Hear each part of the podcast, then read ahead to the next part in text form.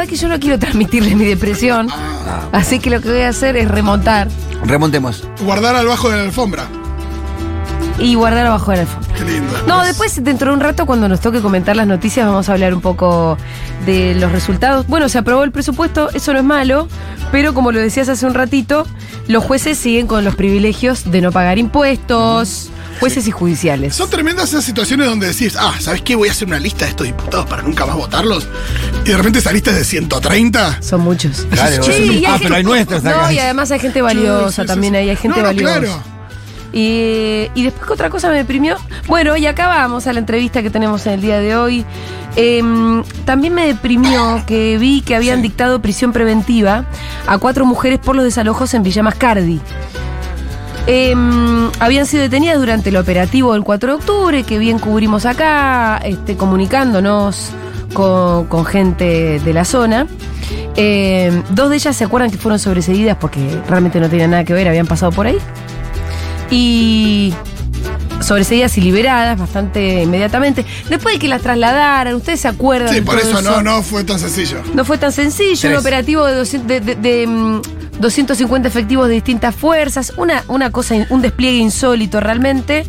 Eh, y hoy, bueno, conocimos eh, que se dictó la prisión preventiva Y- y- de cuatro mujeres de, de las Ah, que y- fueron en ese momento detenidas. Y la justicia sigue mostrando sus distintas varas, ¿no? Porque estas eh, mujeres procesadas y que tienen prisión preventiva la van a cumplir en prisión. A diferencia de un montón de otros que pertenecen a otros sectores, como Macri mismo.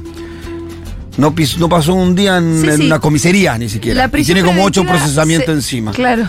¿Viste? La prisión preventiva con prisión, o sea, cuando trabajas la preventiva es solamente para los sectores populares, para los que menos recursos tienen, para los mapuches, solamente para ese sector. Los Bueno, otros bien. esperan los juicios en la calle, tranquilo, viajan, vienen, hacen lo que quieren. Estoy. Que siguen delinquiendo. Muy Sí, contenta de que vamos a saludar a nuestra invitada ahora porque ella es la experta en asuntos indígenas. Es Diana Lenton, doctora en ciencias antropológicas por la Universidad de Buenos Aires, docente integrante de la red de investigadores en genocidio y pueblos indígenas. Diana, ¿cómo estás? Gracias por estar acá.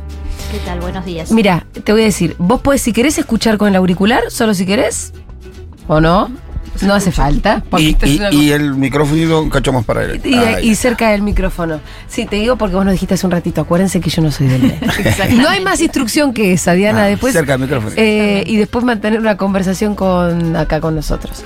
Bueno. Eh, bueno estás en tema de que, que, que Sí, les dictaron la prisión igual, preventiva. Igualmente, eh, Sí. las cuestiones, los detalles de la causa judicial Sí. vieron que están bastante Claro. en secreto, ¿no? Es se una sabe causa mucho. muy, sí, muy especial. También por esta cuestión. ¿no? Que, que marca el compañero de cómo eh, hay una desigualdad, Sí. ¿no? En, en relación a cómo la justicia trata a las distintas personas, ¿no? Porque, bueno, ah, tendría que haber transparencia, ¿no? Eh, yo entiendo que tiene que haber secreto en determinados no- momentos, pero acá es todo bastante oscuro. Sinceramente no creo, no creo que haya ningún argumento que pueda justificar que estas mujeres estén presas. ¿Cuál sería? ¿De peligro de Mira, fuga? ¿Estas mujeres tienen menos recursos que Macri para fugarse? Más Es- recursos, claro. eh, Sí, claro, interrumpir la investigación tampoco. Tampoco. Tampoco. o sea, no hay, no hay argumento para que ocurra Sí, eso. eh, bueno, en los primeros días, como ustedes contaban, eh, se detuvo a, a siete mujeres. Una fue liberada y absuelta enseguida, Sí. Andrea Despo Cañuqueo, porque es una persona la que, que es muy conocida, porque es actriz y es docente. Vive, creo que entre Leo, no sé si me estoy confundiendo. Tiene su segundo apellido, lo dijiste mapuche. Sí, sí, sí, es mapuche, pero Ajá. ella estaba en casa de la Machi, De la Machi. Coluán, porque había ido a atenderse con la Machi, había Ujú. ido a tratarse. Es como si hicieran un allanamiento a un médico y se llevaran a los pacientes. A los que pacientes. ¿no? Eh, bueno, a ella la absolvieron enseguida. Eh, pero también se tuvo que, que aguantar eh, el traslado de Seiza, ¿no? Esa- todo esa- ese asunto tan raro. Y de aún- No, imagínate tan, tan- situación de- tan raro y, y- y- y feo y tenebroso. El que no vivió, el que no tuvo la desgracia de tener que estar dentro de un celular de traslado, dentro de un calabozo, lo que implica entrar al complejo penitenciario de Seiza para personas de estas características, que es un elefante, lados, sí. es un monstruo, grito por todos lados, Sí, sí. mujeres que... eh, no, es una situación muy violenta la que hay viví en todo ese proceso. un despliegue de, de violencia que es bastante obsceno, ¿no?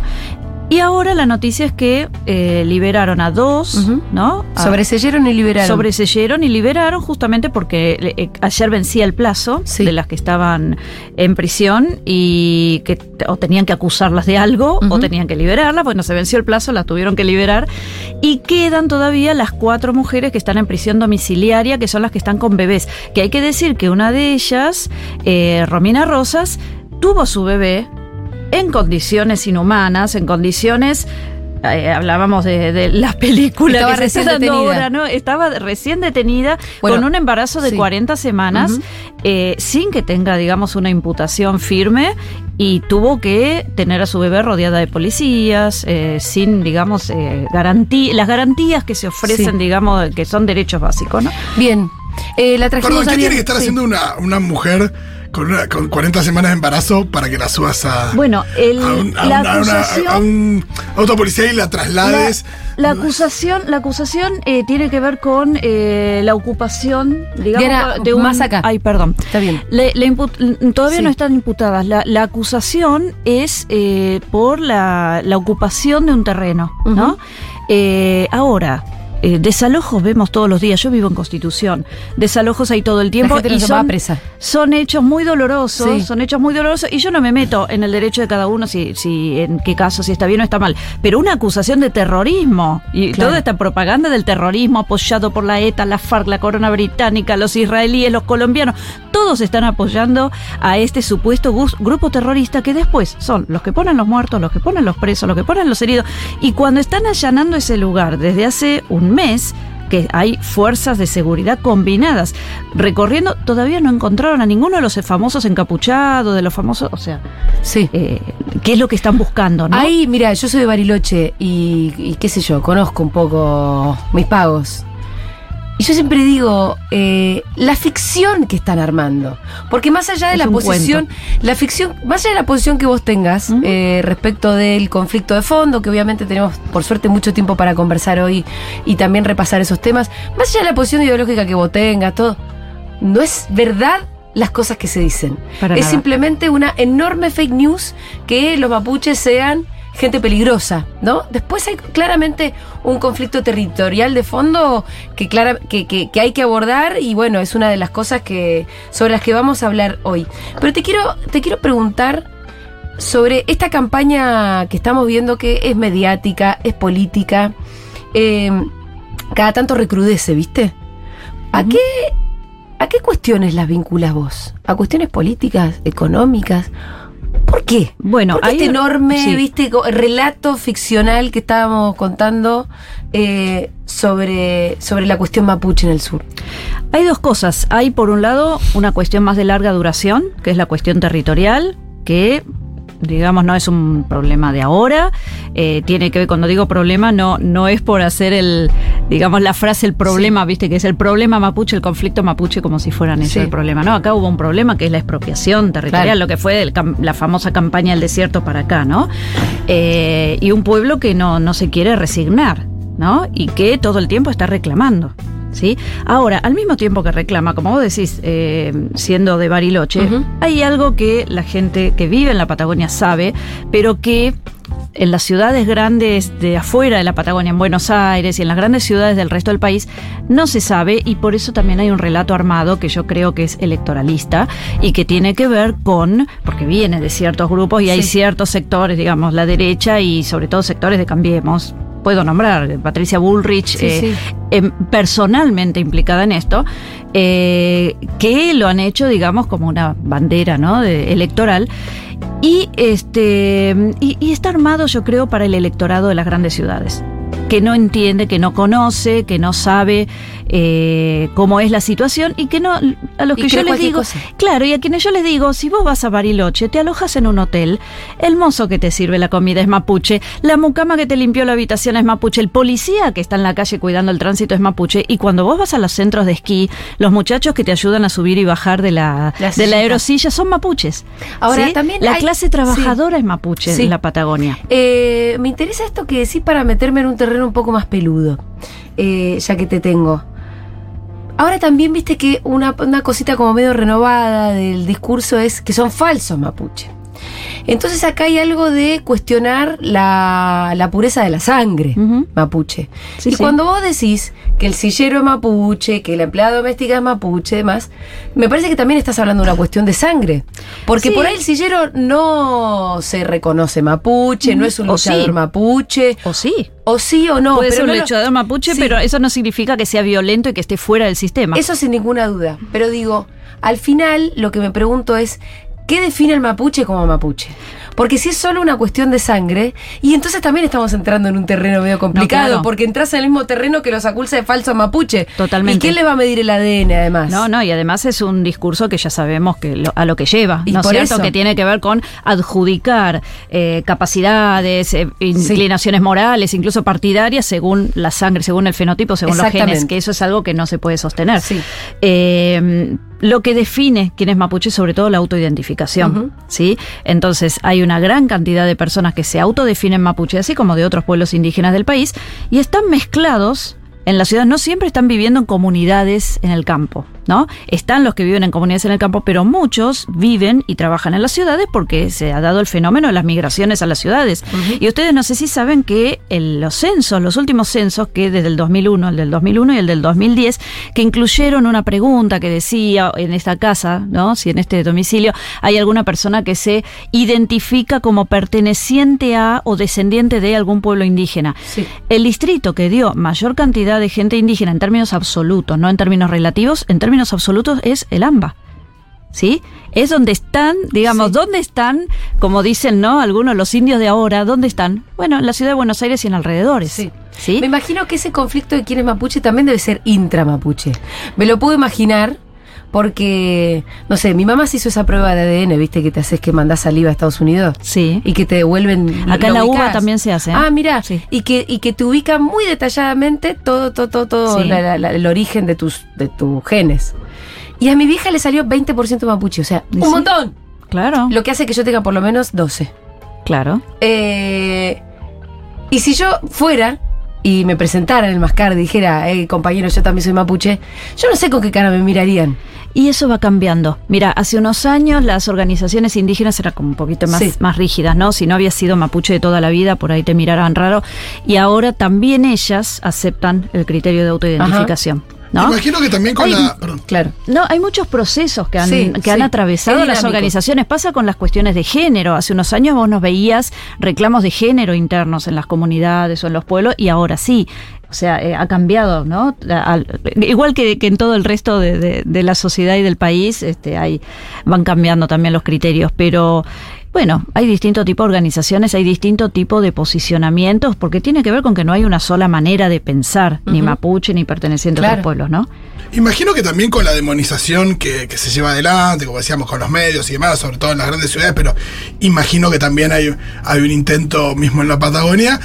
La, esta identificación se puede hacer más difícil también a la hora de, bueno, me voy a identificar como algo que está demonizado. Puede ser también un, un limitante Y- para, para la hora de que una persona que tenga un gran porcentaje de, de su sangre, si quieres, de- del origen mapuche, eh, no, no, lo, no lo abrace libremente por, por la demonización que existe. Bueno, eso, por eso es que decimos que también en los censos la proporción de gente que se ha reconocido como indígena está subrepresentada. Sí. Y fue una sorpresa, por ejemplo, que la, la provincia que eh, mostró mayor porcentaje de personas por eso, no personas necesariamente, no necesariamente el porcentaje indígena, sino personas que se autoidentificaron, Sí, sí. fue Chubut. Y eso tuvo que ver con campañas de concientización que hicieron las organizaciones en Chubut previas al censo. Ajá. En el norte del país sabemos que está mucho más subrepresentado porque el día a día, la vida cotidiana, que hace que estén estigmatizados, que, que es un insulto, no solamente la palabra indio, la palabra, eh, se, se usan palabras insultantes, digamos, todo el tiempo, hace que muchas veces la gente no quiera salir a Ajá. presentarse como, muchas veces ni siquiera le cuenta a los propios hijos o a los nietos que tienen ascendencia mapuche, y, eh, mapuche o, o de otros origi- originaria. Y algo que también llama la atención es que en estos censos, eh, del sector de personas que se autoidentifican, o sea, podríamos decir los Sí. que tienen más conciencia, no los que dicen yo no quiero saber nada, sino de los que tienen conciencia, no pueden reconocer a qué pueblo específico o de qué pueblo específico descienden, sobre todo los que dicen soy descendiente, que es otra manera de autoidentificarse sin, digamos, sin involucrarse con las luchas actuales, pero decir, bueno, yo- mi abuelo Era mapuche. era o era indígena, ¿y de qué pueblo? Ah, no sé. ¿Por qué? Porque en las familias ha quedado la historia de sí, a veces incluso como en términos de sospecho o de algo que se dice medio en voz baja, sí, esa abuela eh, no vino de los barcos, esa estaba acá, esa o es la morocha de la familia, ¿no? O esas cosas. Y el nieto sale, mirá, salió morochito como la abuela, ¿no? Esas cosas que se Sí, van sí. Pero lo que decimos que es un genocidio tiene que ver no solamente con la desaparición física de las personas, sino con que se han cortado las cadenas de transmisión de la cultura, de la memoria, porque a las personas no solamente las mataron, sino que los sobrevivientes los obligaron a dispersarse por todo el país. Y a Genocidio cultural también, Y a disfrazarse de otra cosa. Siempre genocidio. Digamos, el genocidio físico va acompañado por el cultural. Siempre es parte del mismo proceso. Y ha pasado acá y les pasó a los armenios y le pasó a los judíos y a los eslavos y a los gitanos, ¿no? Durante la Segunda Guerra, por ejemplo. Bueno, es un fenómeno en ese sentido eh, universal. Bueno, ¿no? me imagino que hay lenguas que, que se deben haber perdido. O sea, no sé Sí. cuánta gente habla lo que mal llamamos tehuelche, ponele.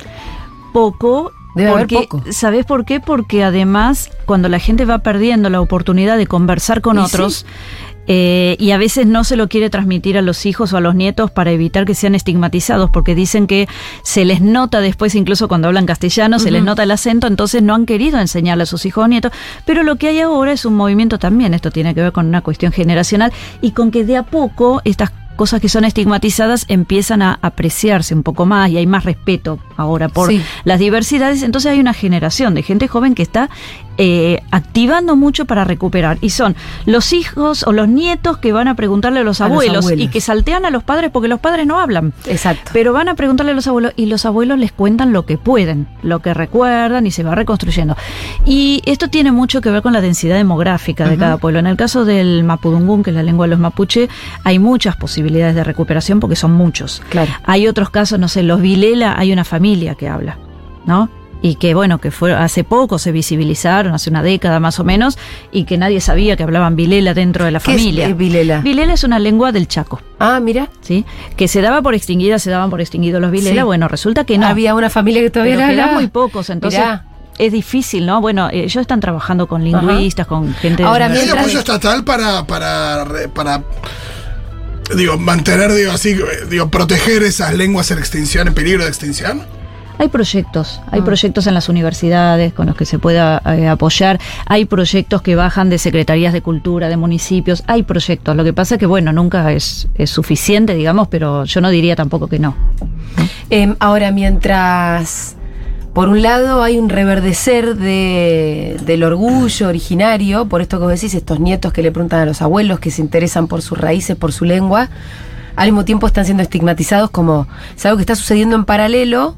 Eh, con menos indiferencia que una generación anterior, en la que no es que no eran ni terroristas ni eran nada. Bueno, ¿no? pero eso tiene Ahora que son ver. todo. Claro, pero eso tiene que ver con el. Por ahí tiene que ver una cosa con la otra. Sí, bueno, sí, claro, cuando hay avance en los derechos, en el reconocimiento de derechos, hay una reacción Claro. por parte de los que no quieren, ¿no?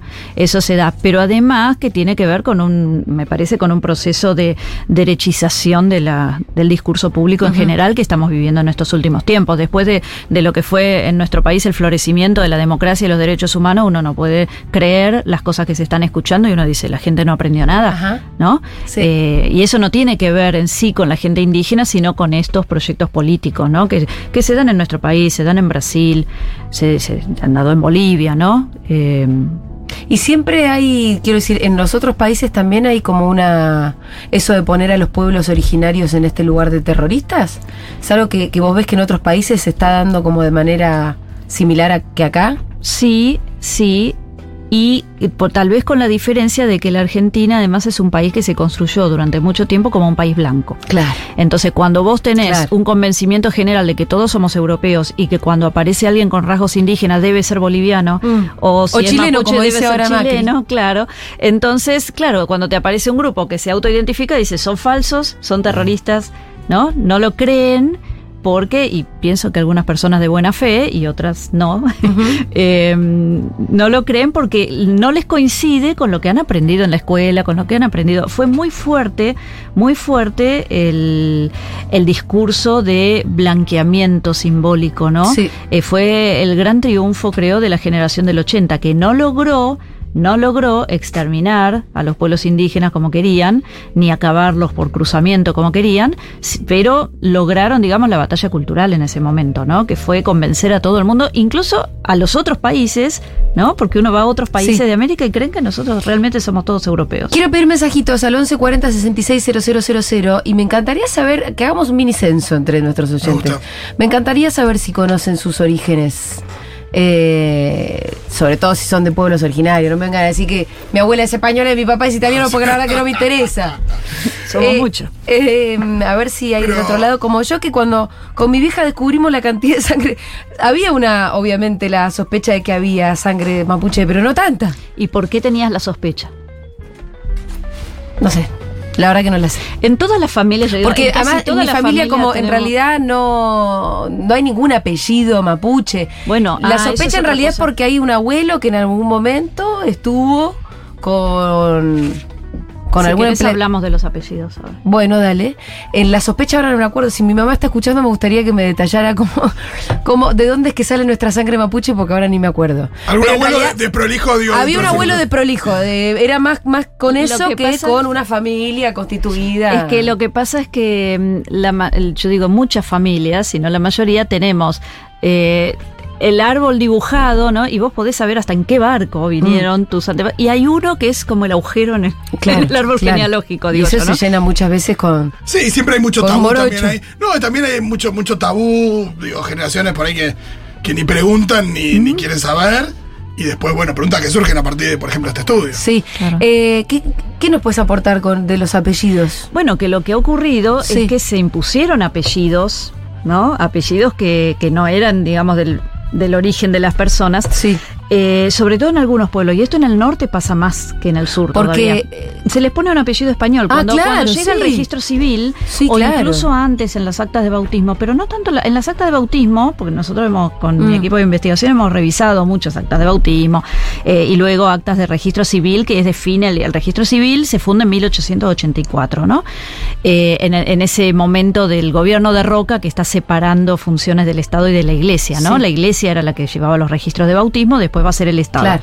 A partir de 1884 vemos en las actas de- del registro civil y anteriormente en las actas de bautismo que a las personas se les bautiza, se les pone el nombre, a veces el nombre cristiano, ¿no? A veces el nombre del santo del día y pocas veces se conserva. ¿No? Eh, el, el nombre nombre o el mapuche. apellido originario. Sí. Entonces, y esto en el norte del país más todavía. Ah. Eh, la mayoría tiene un apellido español.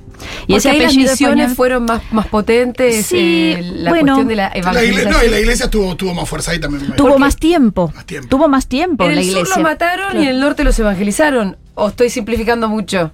No, más o menos es así. En el sur también los evangelizaban y vos sabés que los caciques se, se dejaban bautizar y Sí. porque pensaban que al ser cristianos los iban a perdonar. Claro, era y salvar la vida también. Y después les pasaron por encima igual. Na- Nadie les preguntó si estaban bautizados Sí. o no, ¿no? Pero en el norte, claro, son más siglos de contacto. Sí. Entonces, eh, vos tenés un proceso de, eh, de mezcla, de contacto, bueno, que, que hace que muchos pasen por las actas de bautismo antes, pasen por los bautismos, y entonces se les pone, y muchas veces son apellidos, hay apellidos muy comunes que tienen que ver con la iglesia, como Cruz, Torres, Cura, Ah, mirá. eh, que, que en el momento del bautismo le inventaban un apellido. Claro, ¿no? claro. Eh, o a veces era el nombre de, no sé, del el apellido del, del juez, o el apellido de, de algún amigo, del... Bueno, Sí, muy el santo del día también, ¿no? y el santo del día, Vos claro. contás en alguna nota que leí que te hicieron em, está la diferencia de cómo el Estado Nacional, digamos, eh, trató a los mapuches del sur de una manera y a los del norte de otra, ¿no? Son dos historias bastante distintas. Claro, porque lo que hay es eh, proyectos económicos diferentes para estas regiones. Entonces, siempre cuando estamos eh, queriendo comprender por qué pasa algo, ¿no? En relación con una política indígena o una política social en general, pero una- en el caso de las políticas indígenas específicamente, hay que ver eh, la ideología de la época y todo eso, pero también cuál es el proyecto material, ¿no? El proyecto económico para esa región, porque acá se trataba de dos cosas. Por un lado, de un avance sobre los territorios, ¿no? El Estado apropiándose de territorios que hasta entonces no había controlado, eh, con los con donde había tratados, porque el Estado venía haciendo los gobiernos argentinos, cuando no era Argentina todavía, las provincias, hacían tratados con los indígenas. El último tratado fue el tratado con Epumer en 1878. Es decir, cuando ya estaban empezando a avanzar, ya estaba ¿Quién era Avellaneda. Epumer, un, un Un lonco, es decir, un- uno de los caciques más importantes de los ranqueles. Ajá. Un cacique histórico muy importante. 1878, cuando ya estaba eh, la ley en el Congreso que mandaba extender la frontera argentina hasta el Río Negro, se decía en ese momento, porque como estaba ¿Y en en el qué consistía hasta ese tratado? Los tratados consistían en que se de acordaba paz? en tratados de paz que se acordaba con un cacique que el cacique no iba a atacar a las poblaciones fronterizas y a cambio y que se en algunos casos que se iba a mantener digamos como eran nómades que se iba a mantener en cierto territorio y no iba a avanzar para dejarle el camino libre a otros y que a cambio el, Estado les daba productos generalmente cosas que no se producen en esos lugares, yerba, por ejemplo, tabaco, ¿no? La típica. Y, bueno, y una vez firmado este tratado y todo, este tratado y otros, el Estado lo fue violando sistemáticamente. Claro. ¿no? Eh, pero decía, eh, en realidad era un, un territorio que el Estado no controlaba, sobre todo la Pampa y la Patagonia. Claro. Y el proyecto que surge a fines del siglo XIX, que es lo que hace el detonante para que el Estado quiera avanzar, porque ¿por qué no había avanzado antes? No es porque no había armas, porque a nosotros nos enseñaban en la escuela que cuando aparecen los Remington, pero uno dice, bueno, no es que la gente estaba esperando, el minist- los ministros anteriores de guerra estaban esperando que apareciera el Remington. Lo que pasa es que no había un proyecto de ocupación de esos territorios porque no había un mercado para eso. Pero con la segunda revolución industrial, los talleres textiles en Europa, la lana, o sea, a la Argentina, en esa división del trabajo internacional, le toca poner la lana. Claro. Entonces, la Patagonia es un espacio que... Para poner ne- ovejitas. Claro. para poner ovejas con poca mano de obra. Mm. Mano de obra generalmente inmigrante. Entonces, el proyecto en Patagonia va a ser vaciarlo de indígenas para que puedan estar las estancias tranquilas. Por eso también la configuración que tiene la Patagonia hasta el día de hoy, de grandes No, propietarios. Vos, vos decís. Uno pu- puede decir los apellidos. Yo sin haber estudiado te puedo Eh, decir sí. Menéndez, te puedo decir. Digo, aparecen esos apellidos que son. Grandes los de- apellidos. Los de por entonces y que siguen hoy. Y que hoy siguen estando. Benetton es el principal terrateniente de la Argentina con más de 900.000 hectáreas y bueno, dedicado a eso, ¿no? Principalmente a la oveja, aunque también tiene otras La cosas. propiedad de Benetton no se explica tanto por cómo se distribuyó en el siglo XIX, por compra posterior. Compra posterior, Sí. pero sí el hecho de que sean grandes latifundios. Claro, porque Benetton le compró a, a 200 personas. Claro. No, no, él le compra a la Compañía de Tierras del Sur, una empresa inglesa.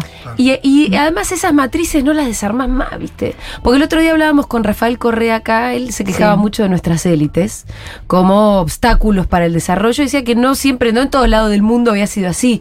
¿Viste? Como por ejemplo, la verdad que la fundación de Estados Unidos fue mucho más equitativa e igualitaria. La conquista del lejano oeste era, vayan los colonos y iban y bueno, entonces no tenés alguien que es dueño de todo un todo California. Pero es que acá también hubo proyectos diferentes. Mm. Incluso gente como Sarmiento criticaba la Claro. forma en que se estaba distribuyendo la tierra ganada durante la campaña al desierto. Eh, porque él decía, en vez de generar una sociedad republicana, civilizada, él quería, digamos, la, la sociedad como la de los farmers Claro, en Estados claro. Unidos, estaba pensando en eso. Y sabemos Sí. que, que Sarmiento, bueno, también no, no era una, un Tenía sus cositas, no era pero un fan de los indígenas, pero claro. tenía este proyecto Sí. que era contra el proyecto oligárquico que representaban, Exacto. digamos, Roca y la- los conservadores, Exacto. ¿no? En ese momento en que se hicieron las campañas, se discutió mucho, no solamente la forma de distribución de la tierra que se iba obteniendo, que fue tierra que fue también, que eso tiene que ver con el proceso histórico, que ya estaba vendida, en su mayoría, esto como lo ha dicho eh, Noé Hitri, como lo dijo Osvaldo Bayer, también estaba vendida antes de ser conquistada. Porque con ese empréstito que saca el Estado, con el cual, claro, Financian la campaña y ya estaba Claro. reservada, ¿no? Claro, los que financiaron la campaña lo hicieron sabiendo que estaban comprando las tierras con ese financiamiento. Exacto, después también hubo distribución de Sí. lotes pequeños, pero hay una gran configuración de este tipo de lotes. Y también lo que que se dis- discutió, y esto es muy importante que se sepa porque hay un discurso que lo niega y que miente en este sentido, no es cierto que en el contexto de la época no había otra cosa para hacer, porque siempre nos Claro, dicen ese eso. argumento que es muy falaz. Justo te iba a preguntar Bueno. eso. Está el argumento de hay que pararse en esa época, era muy diferente. Vos imaginate, el, el contexto de la época nosotros lo podemos conocer por los diarios que estaban en ese momento, el diario La Nación, el Tribuno, La Razón. Vos imaginate si dentro de 100 años vienen a analizar el contexto de la época por el diario La Nación. No, La nación, la nación decía. Eh, Va a ser el mismo contexto que Va a ser el mismo. Ataques de pueblo originario generan terror en la sociedad, más o menos. Pero es el es el mismo ¿no? relato. Es igual, Claro. Es, es lo igual. mismo. Y aparece- Vos vas a buscar la narración del siglo XIX y ahora y es el, la- el mismo diario, no importa qué fecha agarre. Sí, sí, poner, cambiarle peor. Patricia Bullrich por Es Roca. peor, Es peor. Es peor, porque ahora después pasaron cosas. Bueno, Claro. Años después. Es peor. Pero vos cuando decís había otros, por ejemplo, Lucio B. Mancilla. Sí, Mancilla ten- tuvo sus idas y venidas, Sí. eh, fue mejor, digamos, Mejor mucho más otros. respetuoso, Mm. más respetuoso como escritor que como senador después. Ajá. Eh, pero lo veía como persona, ¿no? Sí, y además tiene un discurso, digamos, relativista que puede, eh, que digamos, que pone en duda, que tiende a deconstruir ese discurso tan pesado que baja el roquismo, ¿no? Y lo que se discutía permanentemente era la utilización de los sobrevivientes. Sí. Es decir, no solamente las matanzas, Claro. a veces las La matanzas... sobrevida, ¿no? Claro, ¿qué se hace con las familias? Porque lo que resulta ser una novedad, y esto es lo que define el Sí. genocidio, resulta ser una novedad y que no es lo mismo que durante la guerra de la independencia, por Ajá. ejemplo. La Argentina venía estando en guerra desde 100 años antes, pero eh, las represiones, los fusilamientos eran a los soldados enemigos. Y si se tomaba prisionero, había códigos de guerra. Sarmiento dice en un momento, esto no es una guerra, porque si fuera una guerra contra un país extranjero, le estaríamos reconociendo derechos a Mm. los prisioneros que llegan a Buenos Claro. Aires. Y lo que sucede ahí es que se considera, igual que ahora, se considera que las familias son responsables también y se mete preso a mujeres y chicos. A veces como una, eh, como una acción estratégica. Entonces ellos dicen abiertamente, por ejemplo, después de muchos años de perseguir a Pincén, Pincén, otro cacique en este perteneciente, definido como Pampa, es decir, perteneciente a los pueblos originarios Sí. mapuche tehuelches de la- del norte de la Patagonia y provincia de Buenos Aires, eh, que no lo podían agarrar. Y ellos decían, lo, Villegas, por ejemplo, el coronel Villegas dice, la única manera que podemos agarrar a Pincén es apresando a su familia. Y ellos toman a la Claro. familia, toman a las mujeres y los chicos para que los varones se entreguen. Claro. Eh, Eh, está bueno también saber, perdón, eh, me, me intriga mucho, Diana, respecto de, de las figuras de nuestro pasado. Se habla mucho de la figura de Roca, pero digo, ¿qué otras figuras también estaban en esa lógica y por ahí, no sé, a veces uno lo tiene, lo tenés en un billete, lo tenés en una plaza y por ahí no sabes eh, la dimensión de, de- de lo que significaba esa persona para, para esa época. Pero digo, uno habla de Roca, ¿de qué más podríamos hablar en esos términos? Bueno, Olascuaga, por ejemplo. Ah. Olasca- Olascuaga era un coronel, después ascendió. eh, no tiene que- ni una calle ese señor. No, en Neuquén sí. Ah, en Neuquén fíjate. tiene una avenida muy importante, porque Bien. él fue el primer eh, gobernador del territorio de Neuquén, una vez que se, de- Ah. se hace territorio nacional. Olascuaga era criticado por el diario La Nación. ¿No? Hay eh, eh, editoriales del diario Sí. La Nación que suponemos que lo escribía Bartolomé Mitre, eh, que no era un, un progresista, ¿no? Pero eh, lo acusaba de crímenes de lesa humanidad. ¿En serio? Sí, así como ha acusado al ministro de Guerra Roca. Pero ese término no existía como. Sí, lesa humanidad, ¿Ah, sí. Ah, mira. Crimen- es un crimen Pensé que era un textual, término ¿eh? más. Es un crimen de lesa humanidad, dice O lo sea que era un zarpado de la escuaga para que Mitre Como te corre por derecha, por Mitre. izquierda. Te corre por izquierda, Mitre, estás... Eh, eh, esto aparece en un, en un editorial donde Sí. eh, est- este, editorial acusa al ministro de guerra y a los que lo siguen, eh, que son, en, en principio los que aparecen en ese editorial son dos, Rudecindo Roca, que era hermano de Julio y que era comandante también en la frontera por haber fusilado prisioneros desarmados. Y lo que sabemos también es que las mujeres e hijos de esos prisioneros desarmados ranqueles, Sí. a los que fusila en Villa Mercedes San Luis, los manda como mano de obra esclava a las mujeres y los chicos a trabajar en la caña de azúcar en Tucumán. Che, Y en, el caso de Ola- y en el caso de Olascuaga, dis- disculpa, No, porque no, si no, no, si no no, después no. me pierdo. En el caso de Olascuaga, los acu- lo acusan en ese mismo editorial porque permitió que se matara a soldados de su propio. a sus propios soldados que eh, iban a la retaguardia porque estaban protegiendo a los que iban adelante que se llevaban secuestrados a los niños de una de comunidades indígenas, él estaba en la frontera de lo que es Santiago del Estero, o sea, el- Sí. la frontera del Chaco al norte que se estaba haciendo también otra campaña y se llevaban, secuestraban a los niños, a las familias indígenas y se los llevaba para regalárselos a personas pudientes como criados, como claro, como criados domésticos. Y Criado, entonces, esclavo, claro, aparecen, aparecen los padres de estos chicos Mm. y alca- no alcanzan, no pueden recuperar a sus hijos, pero alcanzan a la retaguardia y la degüellan. Ay, tenemos poco tiempo, me quiero morir porque Nos llegan muchos mensajes. hay millones de mensajes eh, que son todos re interesantes. Y gente con eh, que vive en localidades con calle o los como hay en Mendoza y en Bolívar. Eh, bueno, nos dicen de Neuquén, que es la más importante. Eh, hay dos cosas que te quiero preguntar, Diana. Estábamos hablando con Diana Lenton, es doctora en ciencias antropológicas por la Universidad de Buenos Aires, eh, docente integrante de la red de investigadores en genocidio y pueblos indígenas. La cuestión de fondo, la cuestión de la disputa territorial en el sur, ¿cuál debería ser para vos la solución? Bueno, eh, hay mesas de diálogo. Mm. Eh, la jueza en esta última sentencia, no sé si se llama sentencia, perdón, no tengo el lenguaje Sí. jurídico, pero eh, al mismo tiempo que liberó a dos de las detenidas y eh, mandó el procesamiento de otras personas, también ordena la creación de una mesa de diálogo. Bueno, Eh, es la única manera. por lo menos reconoce la existencia del conflicto. A mí me está dando miedo que ya al tratarlos como terroristas lo que empezás a hacer es olvidarte del todo de la cuestión de fondo. Patear Porque, la pelota como que el conflicto pasan a ser ellos y no la cuestión Claro. territorial. claro, y no se reconoce más que, que existe un conflicto. Creo que al, al ordenar una mesa Sí. de diálogo está entendiendo que hay cosas que todavía no se Sí. dijeron y que hay que escuchar. ¿Qué le dirías a esa gente? Y ahora pasamos sí a la lectura y escucha de algunos mensajes. ¿Qué le dirías a esa gente que dice, no, pero yo no soy racista? Eh, o yo no tengo problema con los pueblos originarios. Es que los mapuches esto y esto y esto. Bueno, es que el racismo, justamente, hay un racismo explícito y hay un racismo más sutil. ¿No? Y el, el racismo más sutil es el, por ahí el que penetra, ¿no? Y el que alcanza a personas que por ahí pueden entenderse como bien intencionadas, pero que no están entendiendo todavía cómo han sido los procesos históricos que, que definen, digamos, las situaciones actuales, que no es que los pobres son pobres porque quieren, no es que los indígenas este, están en el lugar que están porque se lo merecen, sino que puede ser que tengan una protesta justa, ¿no?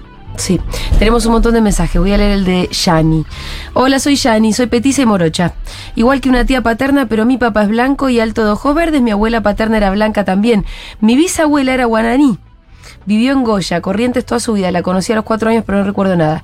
Cuando un día vi las fotos, me reconocí. Y en este último censo me definí como descendiente del pueblo guaraní. Eh, bueno, mucha gente muy contenta con Diana. Preguntan, ¿hay algún lugar donde podamos dirigirnos quienes tenemos dudas de nuestra ascendencia? Hablaban de, eh, también preguntaban por el tema del estudio en la UBA. Sí, en la Facultad de Filosofía y Letras hay una- un instituto que es de antro- el Instituto de Antropología tiene una sección que es Antropología Biológica. Si consultan en internet pueden buscar la página de Filosofía y Letras de la UBA y buscar el, el Instituto de Antropología Biológica. ¿Hay algún lugar donde podamos dirigirnos quienes tenemos dudas de nuestra ascendencia? Esa es la respuesta que acaba Ah, de dar. qué boluda. Diana. No, estaba leyendo mientras. Eh, en Trenquelauquen, bueno, mucha gente también hablando de Trenquelauquen con eh, los terratenientes, también con Villegas, eh, que es ¿Puedo una decir de algo? eminencia. Sí, Trenquelauquen es la toponimia en provincia de Buenos Aires, en muchos casos es mapuche. Trenquelauquen significa literalmente laguna redonda. Trenquelauquen tiene una laguna redonda. Ahora, nos vienen a decir que los mapuches no estaban acá. Pero el, el Estado fue, a medida que avanzaba, fue aceptando la toponimia. Claro, Mecó, Trenquelauquen, eh, tantos lugares, ¿no? Que Puan, Sí, que tienen. un imagino también, bueno. Cutralcó. Sí, muchísimos. Bueno, ahí, chicos, manden mensajes no más sé. cortos. Imagino- También. también ¿Algún bien por audio, porfi? Acá nieto por parte de abuelo italiano y abuela mapuche, Ana Pastora, de la provincia de Olavarría. La misma mezcla, hermano. Acá oyente y socie y tengo entendido hace poco descubrí de que tengo descendencia guaraní. Mi abuela habla guaraní fluido, casi que no la entiendo. Ah. Mis viejos también lo hablan Bueno, y guaraní yo se de habla grande mucho. le estoy dando bola y aprendiéndolo muy de a poco. El guaraní es una lengua muy viva. Una Nosotros lengua sabemos franca. mucho de guaraní. Lo hablan todos. Eh, va, la- nací- barrio. Nacimos entre, guara- entre diálogos guaraní. ¿Vos hablás guaraní? No, no, entiendo algo. Ah, no sé hablarlo, pero entiendo algunas cosas. ¿En qué barrio? Y yo vivo en Ciudad Culta, en la Villa Emergencia, Ah. estamos rodeados de paraguayos, de bolivianos, todos Claro, nuestros claro. hermanos latinoamericanos nos hacen mucho más ricos culturalmente. Siempre digo lo mismo. ¿Qué haría, qué comeríamos nosotros sin ellos? Ah, total, ¿no? De verdad. Ni los europeos. Eh, No, pero comerían la- sin, sí, sin- claro. sin la- las Sin la- plantas sin la americanas. papa, sin sin el tomate. Mm. Sin el maíz.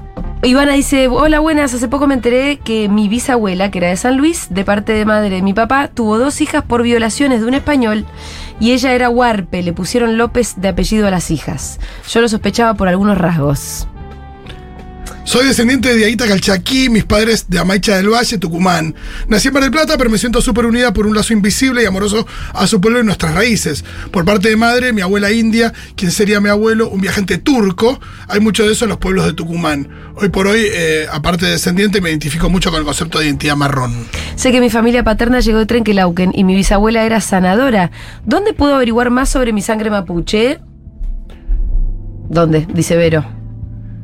Ahí en. ¿Qué se puede averiguar? Es difícil, ¿no? Bueno, en Con, internet con hay hablando con mucho. las familias igual, Claro. me parece. Sí, primero indagando en la familia de Sí. cada uno, ¿no? Que muchas veces no se hablaba, pero se puede empezar a hablar, ¿no?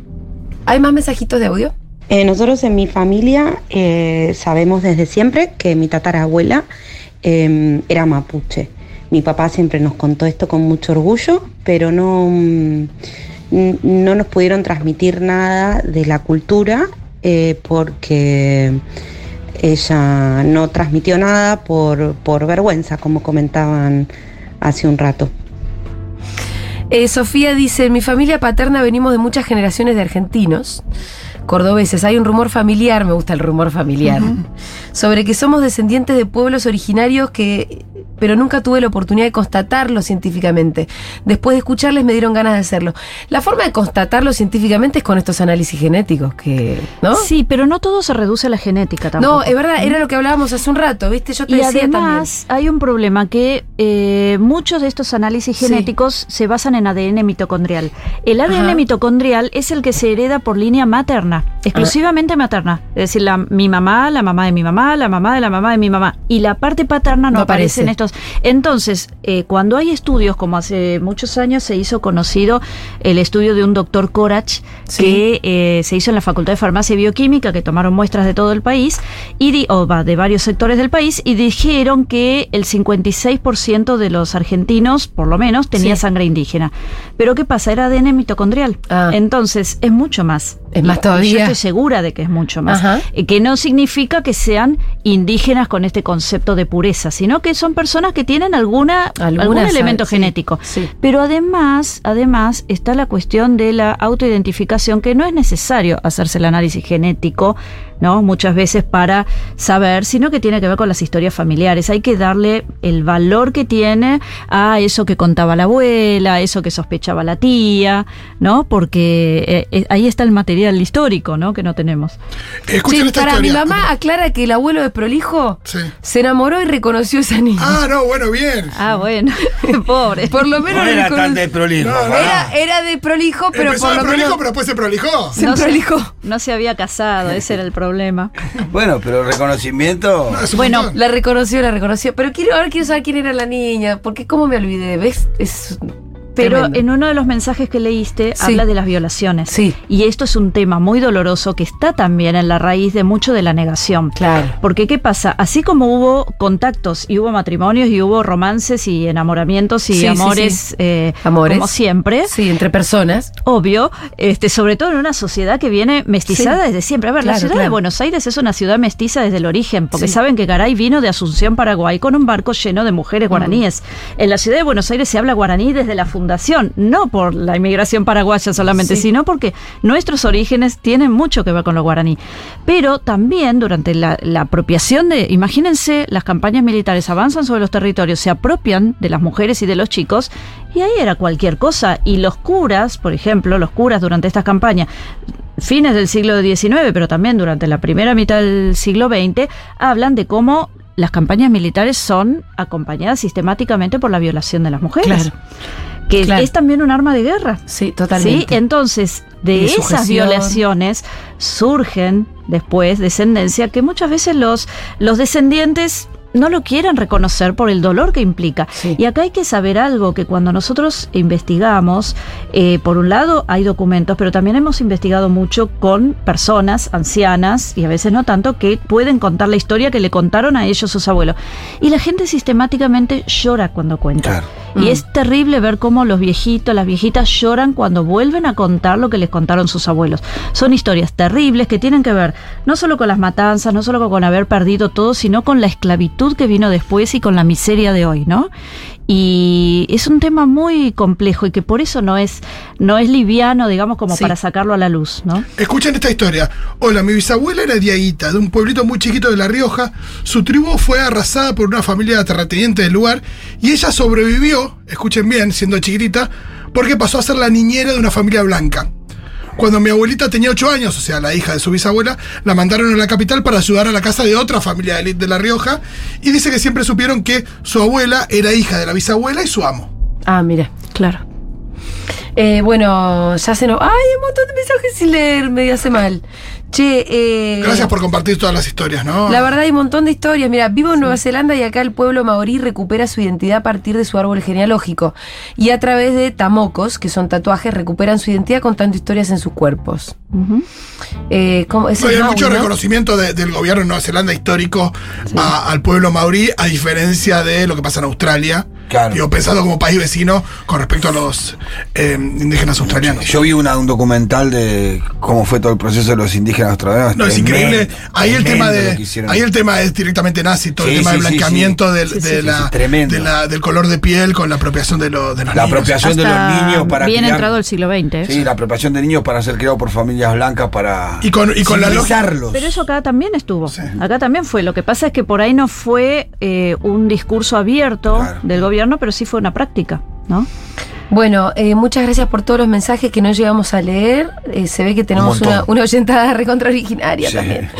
Eh, Diana, te mandamos, te, te- te agradecemos muchísimo la visita. Me quedaría hablando mucho más con vos. Fue súper interesante y bueno, otro día la seguimos. Podemos volver en otro Por momento. supuesto, la Yo gente está pasé muy. No, y también, mucha ¿eh? gente también que conoce y que te lee y que, y que, Sí, que te aprende conocen. mucho de- históricamente de, de vos. Yo Sí. quería comentar algo solamente, y es que ustedes ya lo, lo pusieron en otro programa, A ver. eh, que es que este año hubo un reconocimiento judicial, una sentencia judicial por el genocidio de los pueblos originarios en el norte, Sí. en el norte del país, ¿no? Sí, cuando hablamos de, mm, de Napalpí, ¿no cierto? Napalpí, exactamente, que es una masacre particular Sí. de 1924, pero la sentencia reconoció que fue un crimen, otra vez de lesa humanidad, pero en el contexto de un genocidio. Eh, de manera que el, el Estado argentino ya empezó a reconocer, aunque Claro. sea, hay una sentencia judicial. Sí. Después hubo otra sentencia judicial que fue por uno de los crímenes de la dictadura, una sentencia de uno de los juicios que se siguen haciendo en resistencia, también en la provincia del Chaco, y tomó como antecedente el genocidio declarado en esta sentencia por Napalpí para hablar de la historia de larga duración de los genocidios en Argentina, que no empiezan en el 76. Ujú. Entonces, con más razón, yo digo, puede ser que veamos gente en los comentarios de lectores de algunos diarios, de los programas, de los videos de YouTube, el otro día en la marcha, esta vergonzosa que hubo en Bariloche, que llevaban carteles que decían Roca, eh, volvé. Son el Ku ¿no?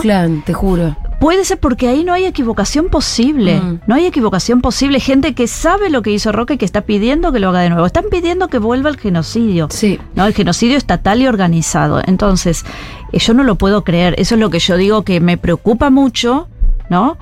Que estos discursos que, que con esta impunidad se muestran en los medios y que, que en otras partes del mundo no podrían. No. No. En Francia, en Alemania, vos no podés estar pidiendo que vuelva Hitler. No. No, lo podés No, hacer. son discursos de odio y ese tiene que ser el límite de Bueno, cualquier expresión. Pero hay que saber reconocer los discursos Sí, de odio. Y ahora sí. que se ha hablado tanto de los discursos de odio a partir del atentado que sufrió la vicepresidenta, eh, ¿cómo no hay un reconocimiento de que esto que está llevando a Sí. la represión, en este caso en Mascardi, también tiene que ver los mismos discursos de odio? Es racismo, es odio. Claro, y eh, que muchas veces salen de las mismas usinas, ¿eh? Sí, sí.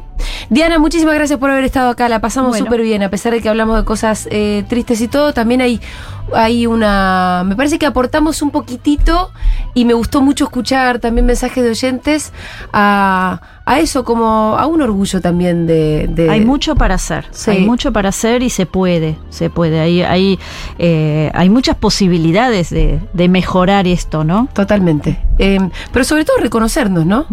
Se empieza un poco por ahí. Bueno, era Diana Lenton, doctora en ciencias antropológicas por la Universidad de Buenos Aires, docente integrante de la red de investigadores de genocidio y pueblos indígenas y pasó por Seguro La Habana.